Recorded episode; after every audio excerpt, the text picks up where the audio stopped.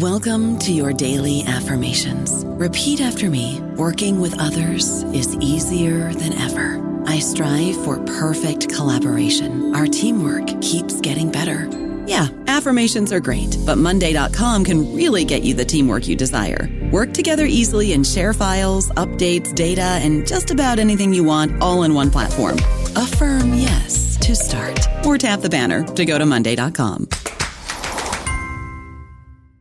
Judy was boring. Hello. Then Judy discovered ChumbaCasino.com. It's my little escape. Now Judy's the life of the party. Oh, baby, Mama's bringing home the bacon. Whoa, take it easy, Judy. The Chumba life is for everybody. So go to ChumbaCasino.com and play over 100 casino style games. Join today and play for free for your chance to redeem some serious prizes. ChumbaCasino.com. No purchase necessary. Void where prohibited by law. 18 plus terms and conditions apply. See website for details. Hola, esto es New Books Network en español. Hola, bienvenidos una vez más a New Books en español, un podcast de The New Books eh, Network. Soy Pablo Martínez Gramuglia y hoy vamos a hablar eh, con el profesor eh, Gerard Dufour acerca de su libro escrito en colaboración con François Magnier, Los últimos años de vida de Juan Antonio Llorente, o Llorente, Nuevas aportaciones, eh, publicado por la eh, Universidad eh, de Alacant. Bienvenido, profesor. Buenos días y muchas gracias. Lo presento brevemente en relación con su, con su trayectoria. Eh, Gerard Dufour es, doctor en estudios hispánicos por la Sorbona, eh, con una tesis sobre el Evangelio en Triunfo de Pablo de la Vide, y además es eh, doctor de Estado en la tradición académica francesa, con una tesis sobre Juan Antonio Llorente, que se titula Juan Antonio Llorente en Francia, contribuciones al estudio de, de un liberalismo cristiano en Francia y España a comienzos del siglo XIX. Es miembro correspondiente de la Academia de Historia de Portugal y doctor honoris causa por la Universidad de Alcante.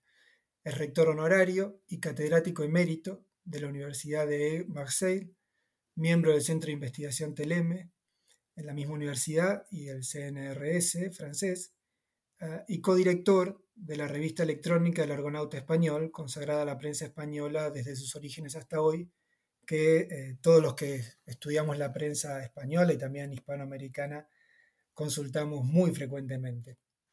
Eh, es autor de una cuarentena de libros, ha consagrado y sigue consagrando la mayor parte de su labor investigadora a las relaciones franco-españolas, así como las relaciones entre la Iglesia, el Estado y la sociedad en ambos países, durante el último tercio del siglo XVIII y el primer tercio del siglo XIX. En el marco de esos intereses, trabajó especialmente con la figura de Juan Antonio Llorente, a quien, además de su tesis publicada en Ginebra en 1982, ha dedicado numerosísimos artículos y en 2021, en colaboración con François Magnier, una obra titulada Los últimos años de la vida de Juan Antonio Llorente, Nuevas aportaciones, que es eh, de la que vamos a conversar hoy. Antes de, entrar directamente en el libro, eh, quería volver un poco sobre esa, sobre esa larga trayectoria y sobre esa larga fascinación, creo, con, con esta figura y preguntarle cómo, cómo llegó aquel profesor de, de la década del 70 a, a, Llorente, qué fue lo que lo, que lo atrajo y, por qué, eh, por qué Llorente, qué importancia tiene como letrado en la historia de España y de Francia, porque hay que eh, estudiarlo y seguir estudiándolo, como, como proponen en el libro, de hecho, al final, ¿no? en el epílogo. Bueno, pues es una historia bastante larga. Primero, bueno, pues cuando empecé mi trayectoria de investigador, tuve clara conciencia de que un hispanista, porque yo soy hispanista, un hispanista debe, pues para ser útil, pues tiene que consagrarse a un tema doble, o sea, con una faceta española o hispana, y también la faceta de, de, su propio país de origen. Siempre me ha dado cierta risa ver compañeros que, bueno, como todos nosotros, duda si hay que emplear por, por y para o para o esas cosas, y que se dedica al estudio de la gramática o de la lingüística española. Yo creo que podemos ser útiles pues aportando la parte francesa de nuestros conocimientos y a partir de ello me dediqué primero a Olavide, quien redactó en Francia su famoso Evangelio en Triunfo, con mucha influencia y, más que influencia de autores franceses. Y luego pues me planteé con qué seguir. Mi primera idea había sido estudiar la recepción de Voltaire en España. Pero desgraciadamente eh, dos compañeros, magníficos compañeros, bueno, el profesor Rafael Olaechea y B. Ferrer Benimeli, pues se dedicaron, habían ya empezado a dedicarse a este tema y lo dejé. Y por ello el profesor de Fourneau, un gran, gran, gran hispanista, pues me propuso entre varios temas el del Llorente. Y tengo que confesar sí, que si elegí el tema del Llorente fue por equivocación total mía. Yo creía que iba a encontrar un nuevo cura Melier, o sea, bueno, pues uno de esos eh, curas, de esos eh, sacerdotes que en realidad profesaban el mayor ateísmo. Y bueno, pues a partir de esta idea, que me parecía apasionante, me puse a estudiar a Llorente y vi que era totalmente falso. Llorente era un sacerdote despreocupado, como se decía en aquel momento, o sea, abierto a nuevas ideas y sobre todo que consideraba su papel de sacerdote como un sacerdocio al servicio de la nación. O sea que fue él, a lo largo de su larga vida, bueno, pues sirvió al despotismo ilustrado, sirvió a José Bonaparte y luego se pasó al liberalismo, pero siempre con la misma idea.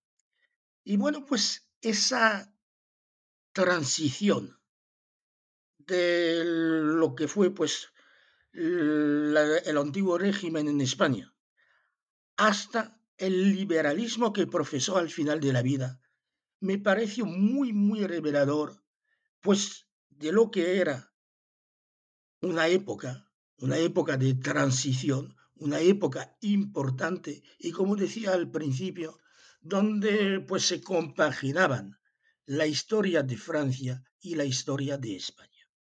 Muy, muy, interesante, eh, porque en algún punto, escuchándolo, me, me, daba la sensación ¿no? de una idea de compromiso con la realidad en la que se vive. ¿no? Por eso esta idea de, de trabajar con España como objeto de estudio, pero desde una realidad y desde una formación francesa. Y creo que eso también, en algún punto, tal vez, estaba en esa elección del objeto de estudio, ¿no? en este sacerdote que eh, se puso al servicio de diferentes proyectos políticos con mayor o mejor fortuna, con mayor o mejor, eh, eh mayor o menor, perdón, precisión, acierto, pero que en última instancia se comprometió también con, con una, con una serie de ideas de cambio en la época en la que le tocó vivir, que, que, dentro de su profesión sacerdotal también quiso trabajar por, por su patria en, distintas versiones ideológicas que, que nos ha resumido. Eh, y, y, también cómo, cómo se llega a un objeto de estudio. ¿no? Bueno, me interesaba esto, un profesor lo sugirió, había otra persona que, lo había, que, que había trabajado ya eh, con Voltaire, eh, y en ese sentido hay algo de... Azaroso sería injusto decirlo, pero hay algo de, de casual, ¿no? En la... En Totalmente. La, en los objetos Totalmente. Bueno, pues eh, es que, bueno, pues eh, tenemos que elegir temas eh, nuevos, porque si no, no sirve para nada. Y bueno, pues dentro de esos límites, bueno, hay que hacer, hay que optar. Uh -huh. Y en ese sentido, el libro este, en algún punto surge también, ¿no? De, del encuentro de un pequeño tesoro, así que, que es el testamento de, de Llorente, que un pequeño sí, tesoro documental. Eh, entonces me gustaría que nos contara un poco la, la historia de, de, ese encuentro y de la colaboración con, con el otro autor, François Magnier, eh, del libro. Sí, eh, François Magnier, que desgraciadamente en paz descanse, pues era un arquitecto. Pero además de ser arquitecto, era el descendiente del afrancesado Arnau y se apasionó por investigar lo que podía quedar de huellas de su antepasado. Y pues dio con unos documentos del Llorente y bueno, con mucha generosidad me mandó esos documentos. En realidad la mayor parte de ellos ya había sido publicados por el profesor de Alama Cereceda, pero, pero el profesor de la Lama Cereceda, no sé por qué, no había visto lo que era lo más importante, que era el testamento de Llorente. un testamento siempre es algo importante, pero en este caso, claro que sí, porque aclara de manera definitiva cuál era su posición personal frente a la religión. Y como les decía, nada de ateísmo ni nada de, esas cosas como pretendieron algunos.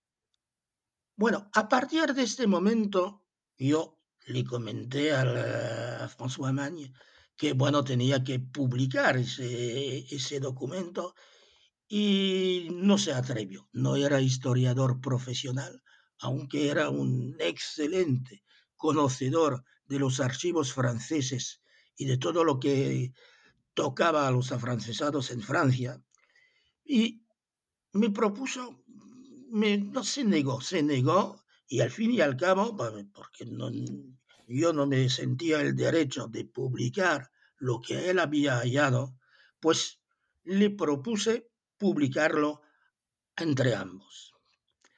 Pero la cosa es que además de, de, esas cosas, nos pusimos a ver que, bueno, pues Habiendo pasado el tiempo, mi tesis fue defendida en 1979, pues al contrario de lo que me creía en aquel entonces, pues habían quedado muchísimos documentos que yo no había visto y que únicamente ese invento maravilloso y tremendo que es el Internet permiten descubrir y explotar ahora. Así que nos pusimos a intercambiar información sobre lo que uno había descubierto, con lo cual el, otro volví, volvía sobre el tema, etcétera, etcétera. Y eso duró varios años. Varios años, lo que claramente pues nos indicó que había que hacer otra cosa que un artículo, sino que necesitaba un libro. Desgraciadamente, François Magne pues no pudo ver ni participar en la redacción propiamente dicha de este libro, porque se murió llevado por un cáncer. Y bueno, pues fue para mí un, un deber, pues redactar en nombre de ambos este libro que habíamos preparado tanto tiempo. Y claro que eso nos, nos permite, nos, me permite, desgraciadamente, me permite pues revisar lo que había publicado en mi tesis. No revisar en el sentido de que tengo que renunciar a ciertas teorías, sino que permite profundizar nuevos temas, como por ejemplo aclarar una cosa que le fue reprochada muchísimas veces, que fue su obsesión al final de su vida su obsesión por el casamiento de los sacerdotes. Y había un motivo muy claro por ello. Es que Llorente, en 1820, tuvo una hija. Una hija, como se decía, sacrilegia. Pero bueno, pues tuvo una hija a la que profesó mucho cariño y toda su vida a partir de ese momento fue llevada por el deseo de cumplir con su deber, tanto para con la, mujer con la que tuvo esta hija, como con esa hija suya. Claro, en ese sentido, eh, después de, como decíamos en la, presentación, ¿no? después de, mucho tiempo dedicado a la figura de Llorente y muchos trabajos, muchos artículos, em, Eh, a partir del, Nuevo Testamento, pero obviamente a partir del trabajo con otros, con otros documentos, ¿no? Lo que nos muestra el libro es una cara un poco más, más íntima de Llorente, de su, de su relación eh, pareja con su amante, con su hija, eh, de su relación con el sacerdocio y también de, su relación con el dinero, ¿no? Eh, lo problemática que fue esa, esa, situación de exilio. Me parece que algo interesante que plantea el libro es ese paso del letrado al servicio de ciertos proyectos políticos en, la España de, Carlos IV primero, de José Bonaparte después, y que cuando llega a París eh, tiene que ponerse a pensar en, en un, una escritura, eh, podríamos decir, para un mercado o sería eh, exagerado, eh, que escribía para ya no proyectos políticos específicos solamente, sino también para, bueno, para, para mantenerse a partir de su escritura, ¿no? Sí, bueno, el, el, tema que me plantea es un tema interesantísimo. Es evidente que Llorente, al principio de, de, su, de su vida, fue lo que se podría llamar vulgarmente un trepa. Su obsesión, que no consiguió, fue ser obispo, y bueno, hizo, lo hizo todo para subir el currículum vitae. Y bueno, se puso al servicio de, de, del poder, fuese cual fuese. Concretamente se puso al servicio de Godoy, escribiendo la historia de, de las provincias vascongadas, que, bueno, pues es, puede ser un modelo de erudición, pero no un modelo para el historiador. Y luego se puso, y fue bueno su gran error, evidentemente, se puso al servicio de José Bonaparte. Y aquí dudamos un poco si por interés personal o si creyendo verdaderamente que era el interés de la nación. Lo que pasa es que cuando está en Francia refugiado, pues deja de, totalmente de ser un trepa va a optar por lo que él cree que es la verdad, o sea, por una concepción de la iglesia al servicio de los conciudadanos, como les decía. O sea que eso le va a pasar a una actitud muy cercana al liberalismo. Y eso se va a concretizar en la publicación de su historia crítica de la Inquisición de España. Ese libro era todo lo opuesto a sus intereses personales. Pudo ganar dinero con, eh, con esta historia de la, de la Inquisición, pero se, se, opuso de manera, de manera brutal al poder reinante en Francia en aquel momento, que era evidentemente una monarquía no absoluta, claro, porque había la constitución, pero una constitución que los realistas consideraban muy de reojo, con esa fórmula, viva el rey a pesar de todo.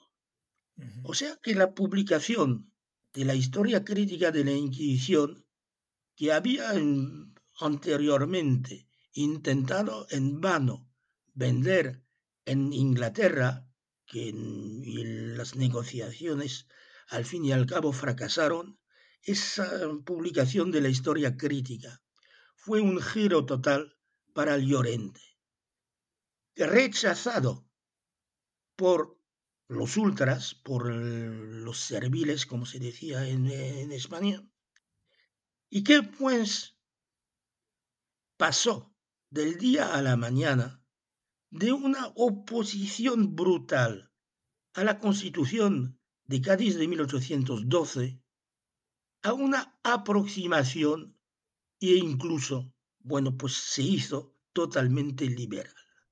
Hay un símbolo muy, muy claro es que cuando tuvo que regresar a España en 1800, a finales de 1822, pues se encontró con Alcalá Galiano.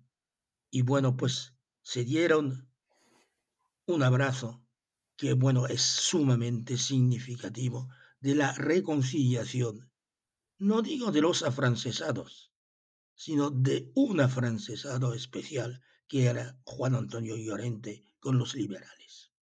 Ahora, ahora el problema del dinero pues motivó claramente pues una cantidad, una cantidad de obras, de trabajos, de publicaciones en revistas, como la famosa eh, Revue Encyclopédique.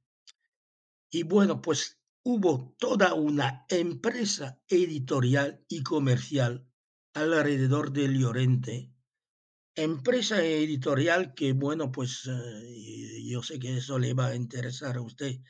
Mm, le está interesando, no le va a interesar, le está interesando con sus trabajos sobre su, su edición de las obras de, de las casas, pues hacia América Latina y sobre todo la nueva América, o sea, la América independiente.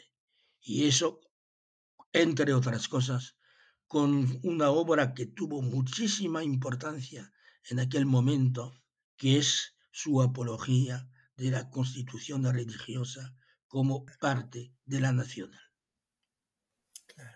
Sí, efectivamente, ¿no?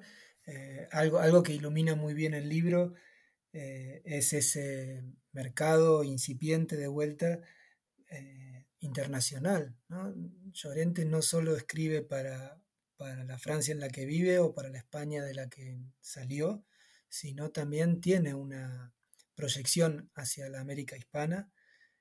la, la, edición de la obra de las casas probablemente viene, si, la obra más importante y más conocida es la, historia de la Inquisición, eh, se podría decir que, la edición de, la obra de las casas es su, su punto máximo en términos de, erudición eh, para, para, Llorente, en términos de, eh, sí, de un letrado profesional que trabaja la historia, la filología, como, ya como un erudito.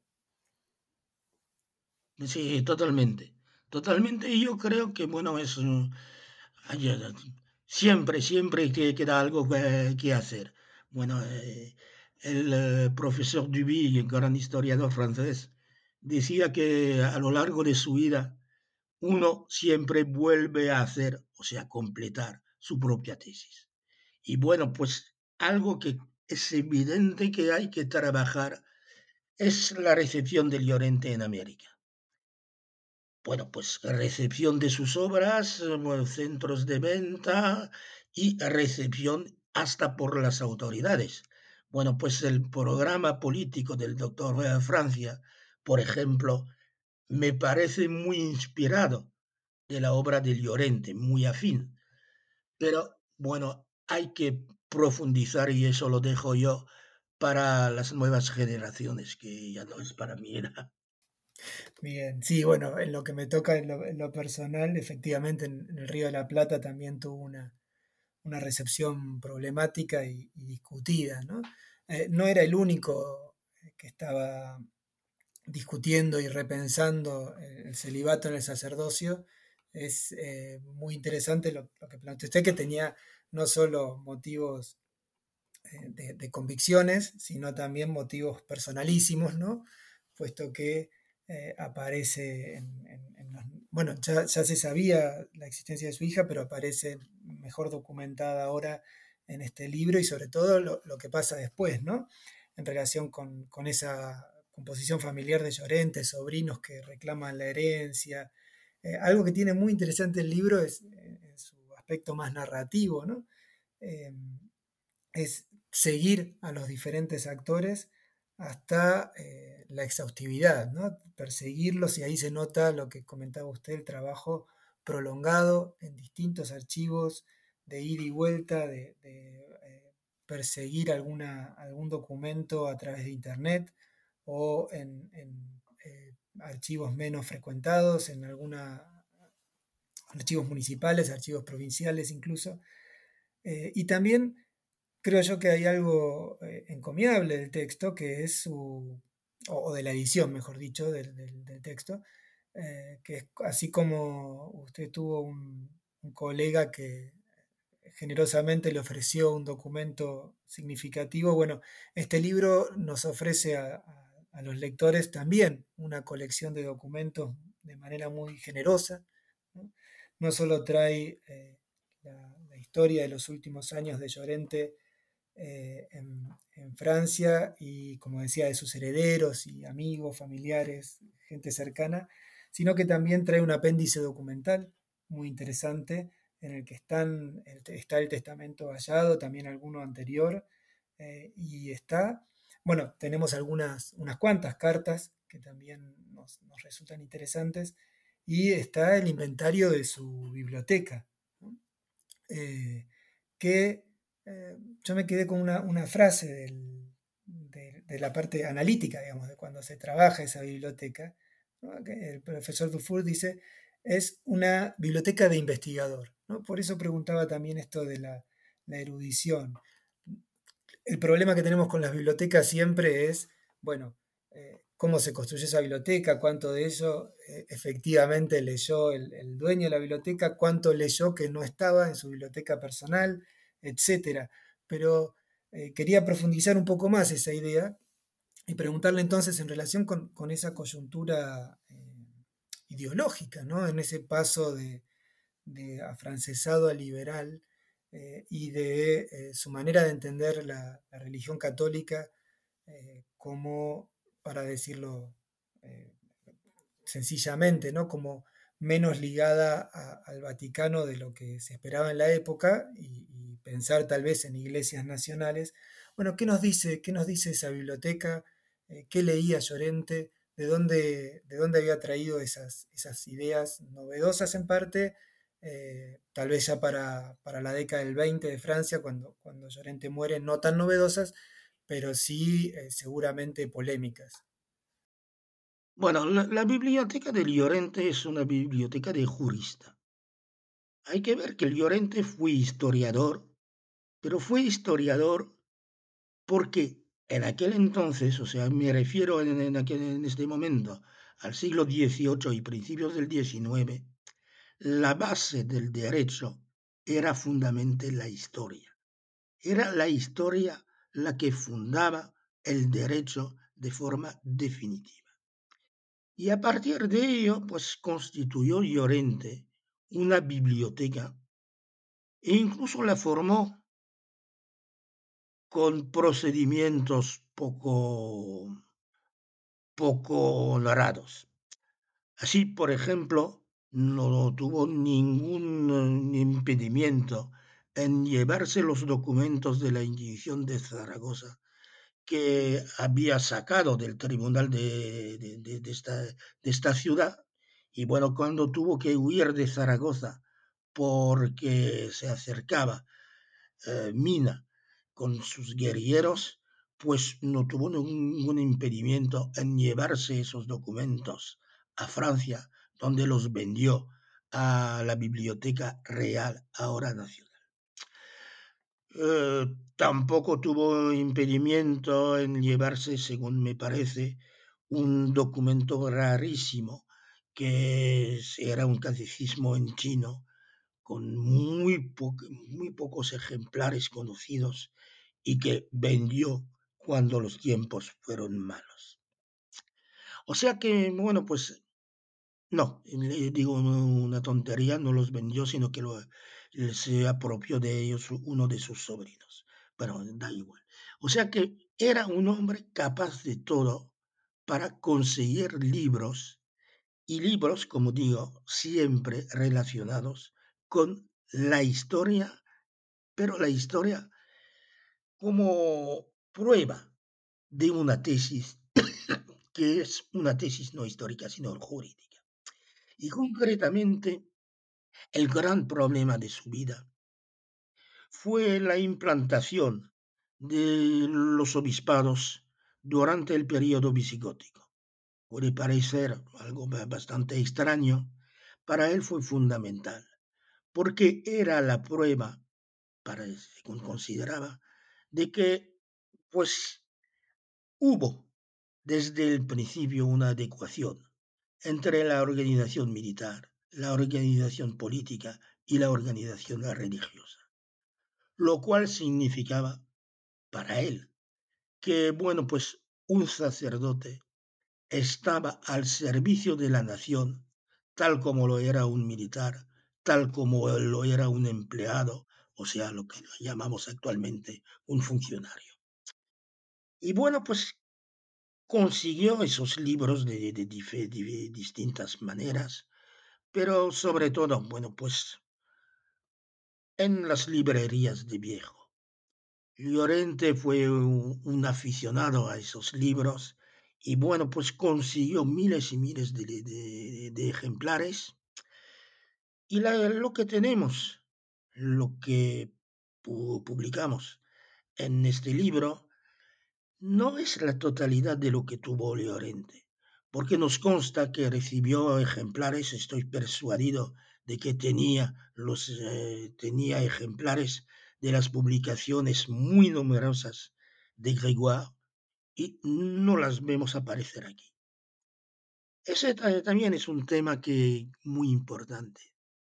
La relación entre Grégoire y Llorente que bueno, también tiene su importancia respecto a su paso al liberalismo.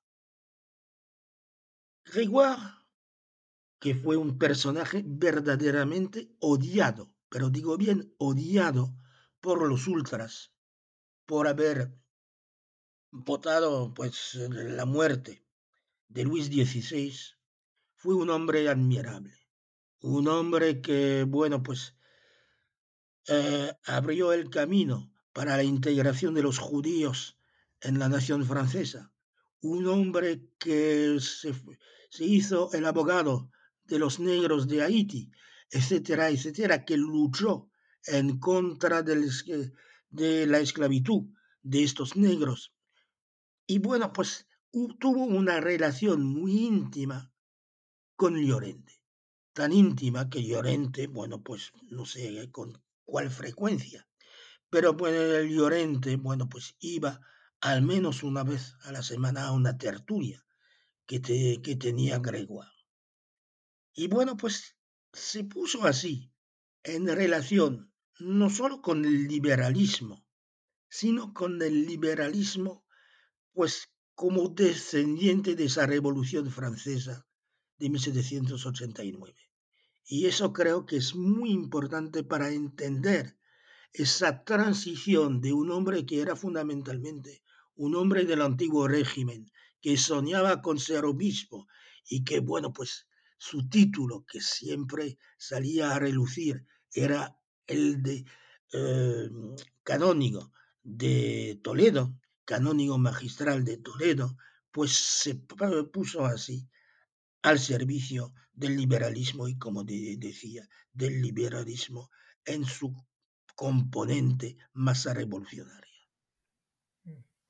Sí, eh, la, figura de Gregoire, ¿no? un, antiguo obispo constitucional, eh, parece ser como la otra fuente del liberalismo, ¿no? No solo pesan tanto las, no, solo pesan las lecturas, sino también esa sociabilidad en la que se inserta Llorente una vez que llega a París, incluso antes, porque también había, había cartas, ¿no? Y, otra, otro aspecto interesante que ilumina el libro son eh, las cartas que cruza con, algunos eh, liberales en, Londres, ¿no? Como, como hay toda una...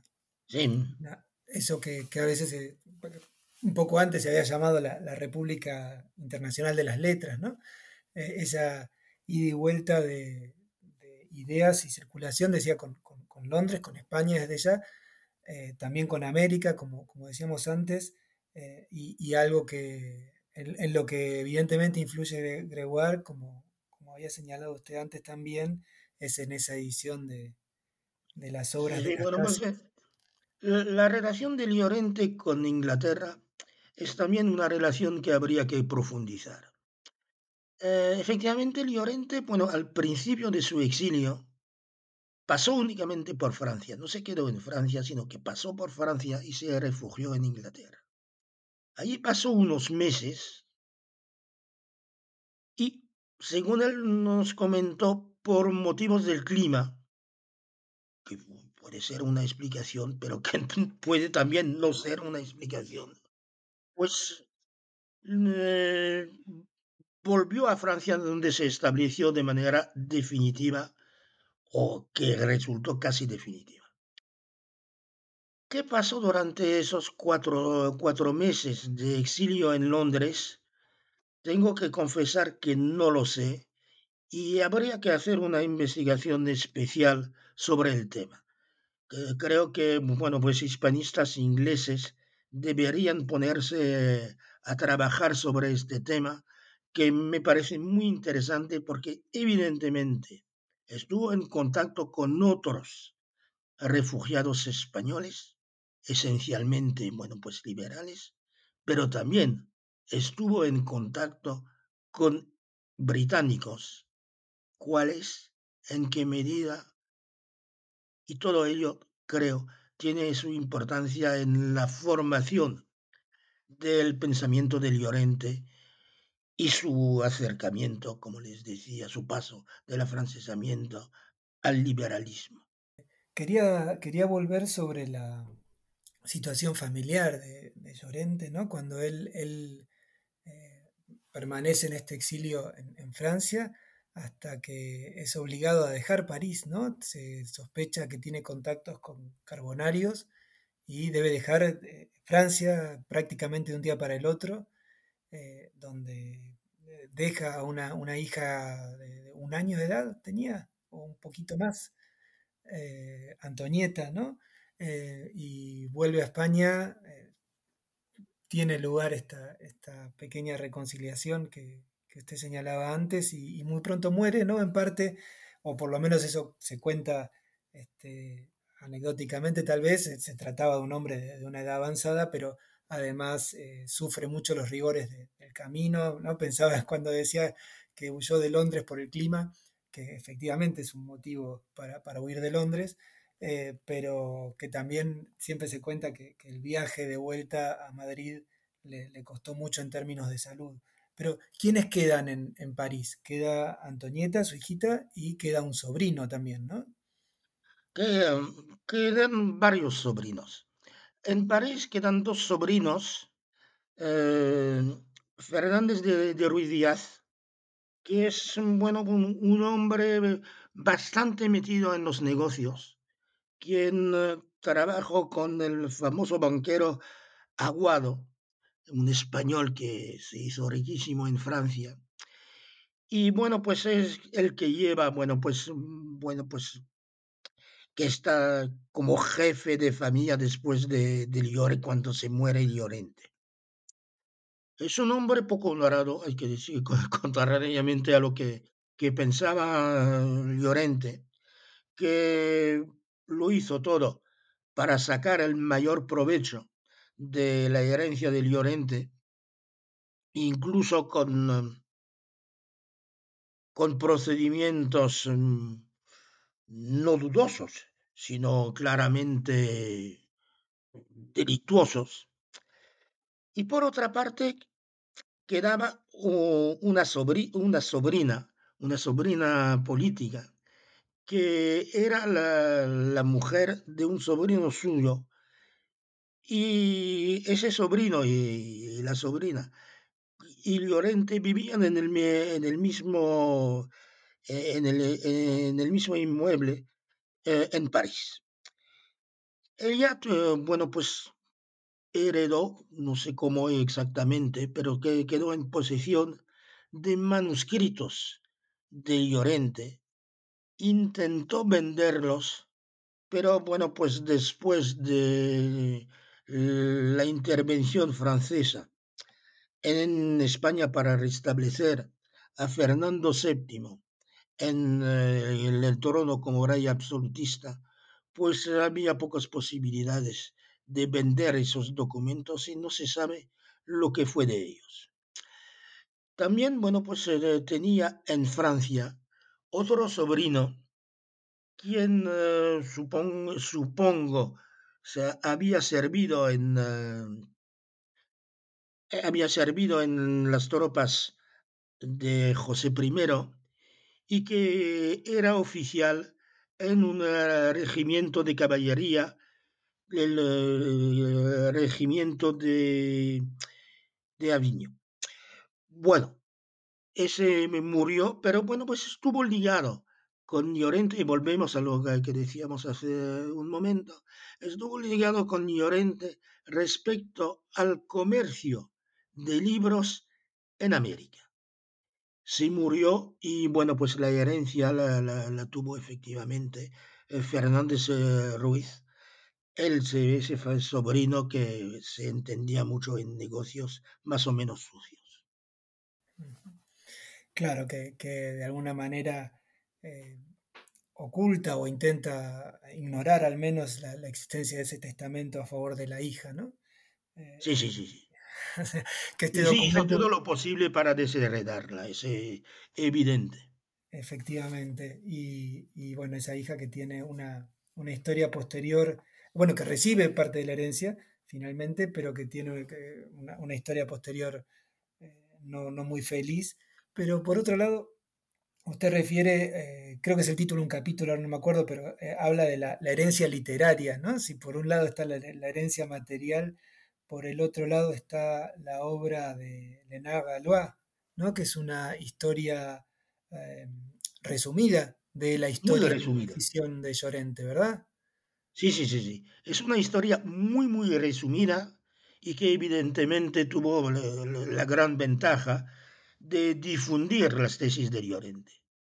Llorente era un, historiador, un erudito, era un erudito de primera clase, incansable, que bueno, vio, todo lo que pudo ver en, aquel, aquel, momento.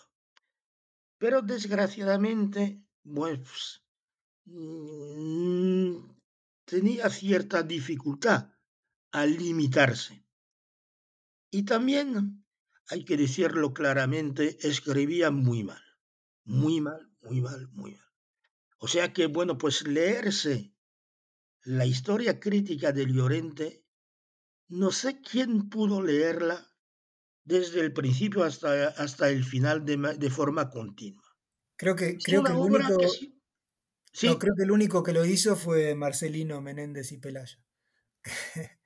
Puede, ser, pero no sé. No es, eh, yo, yo también. ¿eh? Ah, bueno. yo también. Su historia de los heterodoxos no es una, una larga refutación por momentos de, la obra de Llorente. No, sé si, si la leyó efectivamente de un tirón o si se centró, porque bueno, en cambio, es una obra preciosísima para utilizarla como diccionario ir a, ir a tal o cual punto, leer, y bueno, pues cada, cada capítulo es un capítulo bien, bien hecho, pero mal escrito. Y bueno, la consecuencia es que, bueno, pues en el 19 en Francia, concretamente al principio, se habló muchísimo de la historia de la Inquisición. Se vendió, pero no se leyó con profundidad y bueno, pues yo el, ejemplar que tengo, que compré por los años de 1970 algo, pues era un, ejemplar que, como dicen en, términos técnicos, no estaba totalmente descoronado, o sea que había páginas que no habían sido cortadas, lo cual es muy significativo. bueno, y eso, me pasó también en bibliotecas eh, públicas, constatar que algunas páginas nunca habían sido leídas por nadie. O sea que la gran ventaja de Galois, quien era un, liberal muy, muy, muy, muy, muy comprometido, pues fue dar al público un, una obra muy corta, pero que iba al grano. Y efectivamente, bueno, pues permitió una difusión de las teorías de Llorente, dejando para los especialistas, para historiadores, etcétera, pues la lectura o utilización de la historia crítica. Efectivamente, ¿no? Convierte esa, esa historia crítica con su costado más erudito y para, para especialistas, diríamos hoy, claramente Llorente no, no la escribió así, pero hoy, hoy lo diríamos así, en un, en un texto eh, que es un éxito comercial, ¿no? Y que circula de mano en mano y que es también un panfleto político eh, en, en contra de, de la Inquisición, que era un tema, por otro lado, no tan, eh, no tan del pasado, ¿no? En, en la, la España de, de 1823-24 se estaba rediscutiendo una vez más eh, el lugar de, de esa institución en estructura Mm. constitucional eh, bueno, pues la Inquisición, desde, bueno, pues de- desde la invasión napoleónica hasta, hasta mil, eh, 1833, fue verdaderamente la cuestión palpitante de España. Y bueno, concretamente, el mayor argumento, el mayor argumento de los liberales a favor de su, de su tesis a favor del régimen constitucional ha sido la abolición de la Inquisición. Eso es clarísimo. Y por eso todo, todo lo que iba en ese sentido de denunciar eh, al Santo Oficio, bueno, era algo fundamental para los liberales. Y eso en todos los, todos los dominios. Que, por ejemplo, con Cornelia Bororquia, que es una obra que me resulta carísima también. Bueno, eh, en la novela en el teatro hubo también, también, bueno, pues comedias para denunciar, en la poesía y sobre todo en historia con eh, otras obras de Llorente y sin olvidar, sin olvidarse de los artículos en los periódicos que fueron importantísimos. Dentro de, poco vamos a publicar en el Argonauta español un artículo de un discípulo de, no mío, sino de una colega de, de, ex, que, bueno, pues eh, lleva sobre la Inquisición en el conservador y que es pre- precisamente ilustra esa tesis de que era lo fundamental de lo fundamental para los liberales. Claro, efectivamente. Y en ese sentido también el libro que desde el título nos está diciendo, ¿no? Que se centra en la vida, en los últimos años de la vida de una persona en particular, sin embargo, ilumina zonas muy interesantes de, la historia, ¿no? Así como hablamos de, del mercado de libros en, España, en América, y ahora de la discusión en relación con, las instituciones españolas, hay un capítulo muy interesante, que es el último, dedicado a los, retratos de Llorente, y que eh, nos, cuenta bastante sobre otro mercado, ¿no? que es el mercado de retratos y cómo se encargaban, cómo se vendían, los precios, las posibilidades. Hay un retrato en particular realizado por, por Goya, nada menos, ¿no? que, que, es tal vez el más eh, confiable, pero eh, la mirada sobre, sobre, la vida de este eh, letrado español también nos permite ver un poco sobre la, la, vida de los artistas en España y Francia en el periodo, ¿verdad? De los artistas plásticos. Sí, eso es algo también muy, muy importante. Eh, señalar esa presencia, esa omnipresencia del grabado eh, en aquel momento.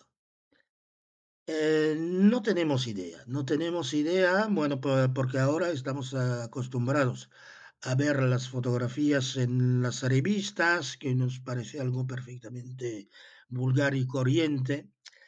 En aquel momento no. Y bueno, lo que resulta muy significativo de la, de la época es la publicación de grabados y la venta de grabados de manera aislada, o sea que a veces... Y bueno, pues era una manera para la gente, no digo la gente pobre, no hay que exagerar que la gente pobre, pobre compraba pan y cuando había comprado pan no le quedaba mucho. Pero bueno, pues la gente, digamos, acomodada, pero no de los más pudientes, podían constituirse así galerías Las galerías de, los nobles, de los aristócratas, eran galerías de pintura, de lienzos. Y se mostraba así su potencia, su potencia material, eh, económica, y su buen gusto, se supone. Las galerías de grabados permitían al burgués, para decirlo así, constituirse una galería que podía ser de, tipo muy diverso. Bueno, podía ser galerías de obras de arte, podía ser galerías de acontecimientos importantes de la época, una especie de fotografías de la época que se conservaban como recuerdo de acontecimientos extraordinarios. Podían ser, y era sobre todo, pues, em, galerías de tipo político. Y según las opiniones de cada uno de, de, los compradores, se podían hacer, bueno, pues si tomamos el, ejemplo español de la Revolución de, de España de 1820, se podía hacer una, colección y una galería eh, dedicada a haciendo un panteón de tipo liberal, con personajes como Quiroga, Riego, eh, escenas, eh, Fernando VII jurando la, Constitución en Madrid, etcétera, etcétera. Y entró Llorente de lleno en esa categoría a partir de 1820. Y también a la inversa, se podía hacer una, se podía hacer un, una galería eh, de tipo servil con representaciones del trapense, por ejemplo, etcétera, etcétera. O sea, algo muy importante que hemos perdido de vista, nadie va, ahora va a comprar eh, algo que puede tener en cualquier revista y conserva la revista si le parece interesante, pero no va más allá.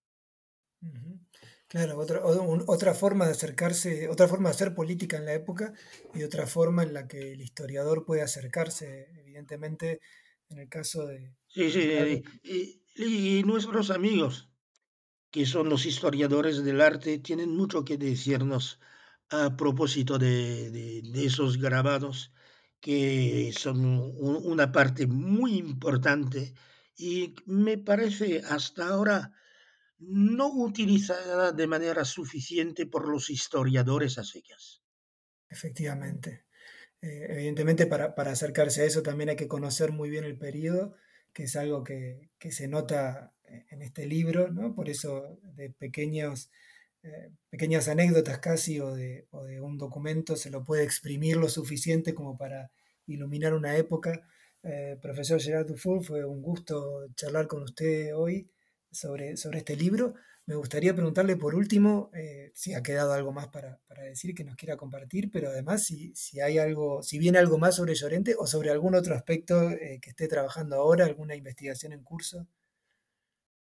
Pues que sepa yo de momento, digo bien de, de momento, no hay nada previsto salvo, salvo sus, eh, sus trabajos de, de, usted sobre las casas y me alegro mucho de, de, que se haya empezado y bueno, supongo que dentro de poco tendremos el resultado de sus investigaciones sobre, sobre esta publicación que me parece efectivamente muy importante.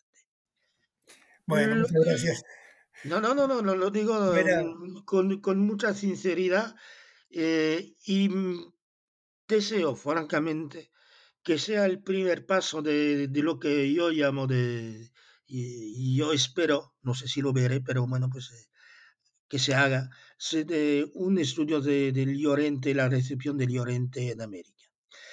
Ahora va a ser el bicentenario de su muerte, el año que viene, de momento no sé si, no creo que haya nada previsto para conmemorar este acontecimiento, pero Dios mediante, bueno, podemos esperar que alguna organización, algún organismo, pues eh, se atreve a celebrar este, este personaje que efectivamente tiene, la maldición de haber optado por los franceses en 1808, eh, pero que sin embargo ha sido muy importante y como testigo y como iba a decir, en literatura se suele emplear la expresión de gran poeta menor. Y bueno, pues yo, yo emplearía para, para Llorente la expresión de gran personaje secundario de la historia. Y por ello creo que merece nuestra, nuestra atención, porque hay dos maneras de hacer historia, o centrarse, como hace mi, mi amigo eh, Emilio Laparra, centrarse en personajes relevantísimos como Godoy o Fernando VII, o personajes que sin tener el primer papel fueron observadores inteligentes, perspicuaces de su época. Con Llorente me sitúo en la segunda posición, pero bueno, pues hay que, bueno, pues para hacer historia y, e intentar hacer historia total, evidentemente que hay que observar la historia desde las dos posiciones. Bien, no, no era mi intención hacer autopromoción, así que no voy, no, no, no, es ninguna autopromoción. Eh. que, digo sinceramente, porque bueno, pues a mis edades no me voy a cortar la, lengua y, halagar por halagar, eh, no lo crea. ¿eh? No, no, lo decía por mí, por favor. Mm. así que muchas gracias, profesor Dufour. muchas gracias a, a todos por escuchar New Books en español. Eh, un podcast de, New Books Network y eh, próximamente habrá otras presentaciones.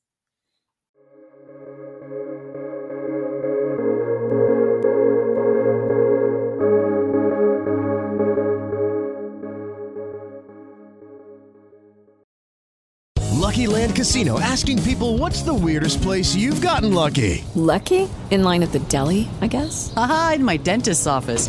More than once, actually. Do I have to say? Yes, you do. In the car before my kids' PTA meeting. Really? Yes. Excuse me, what's the weirdest place you've gotten lucky? I never win and tell. Well, there you have it. You can get lucky anywhere playing at LuckyLandSlots.com. Play for free right now. Are you feeling lucky? No purchase necessary. Void where prohibited by law. 18 plus. Terms and conditions apply. See website for details.